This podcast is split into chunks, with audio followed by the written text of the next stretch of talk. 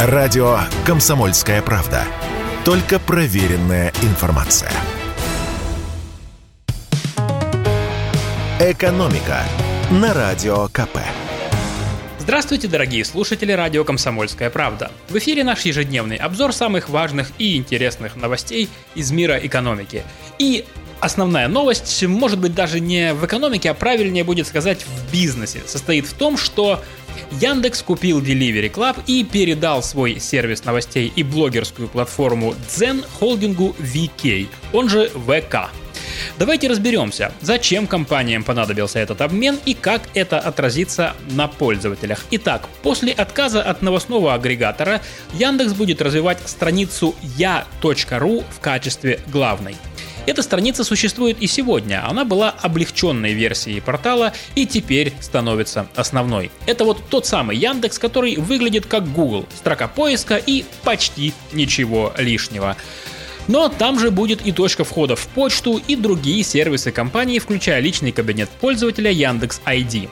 Куда же денутся Яндекс Новости и Дзен? Ну, с Дзеном все более-менее понятно. Он будет размещен на отдельном домене zen.ru. И, кстати, страница yandex.ru пока будет переадресовывать посетителей как раз на блогерскую платформу Zen.ru. А вот ясности с новостями пока нет. Эксперты считают, что ценность новостного сервиса состояла как раз в том, что он стоял на главной странице популярного поисковика. Это и давало новостям основной трафик, Смогут ли они существовать и привлекать аудиторию вне Яндекса, пока большой вопрос. Впрочем, похожие оценки звучат и по трафику Дзена, потому что основной поток посетителей идет с главной страницы Яндекса. Сможет ли блогерская платформа удержать аудиторию без Яндекса и получать сопоставимый трафик, сказать пока трудно. И, наверное, главный вопрос, зачем им все это нужно? Дать оценку с коммерческой точки зрения этой сделкой не так просто, потому что сами компании ее условий не называют. Но в Яндексе видят большой потенциал рынка доставки. Тем более, что у компании, как известно, уже есть сервис Яндекс Еда. И теперь она становится владельцем своего прямого конкурента. Получается, два крупнейших в стране сервиса доставки еды попадут в одни руки. Возможно, поэтому сделку формально проверяет антимонопольная служба, но что-то подсказывает мне, что ничего предосудительного она здесь не найдет. Ну вот, знаете, Почему-то мне так кажется. Однако, возможно, коммерческая составляющая в этой сделке даже не главная. До меня доходили сведения, что от сервиса новостей Яндекс пытается избавиться уже давно. Новости это сейчас не просто набор букв, а важный политический ресурс, которым управлять в нынешней ситуации непросто. И Яндексу это, видимо, просто не нужно. Да и Дзен, поговаривают, приносит не так много денег, как хотелось бы Яндексу. А еще предлагаю обсудить историческое событие. Евро не просто сравнялся с долларом, но и стоит дешевле него. Центробанк России на 24 августа установил такой курс. 1 доллар это 59 рублей 90 копеек, а 1 евро это 59 рублей 33 копейки. В Европе, в Америке, везде евро стал стоить дешевле доллара. Последний раз евро стоил дешевле доллара в 2002 году.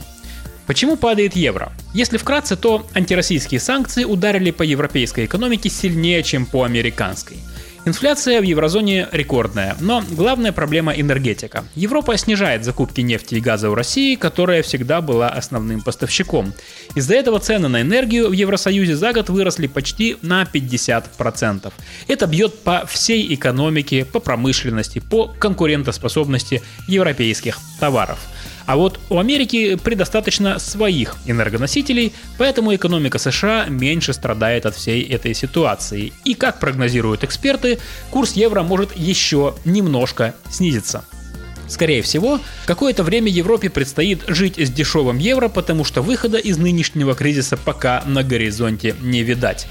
А вот на российской экономике снижение курса евро отразиться не должно. Колебания валют не такие сильные, чтобы мы с вами почувствовали их на себе. Ну, разве что не досчитаются части денег российские компании, которые торгуют с Европой. Ведь чем дешевле евро, тем ниже их прибыль в переводе на рубли.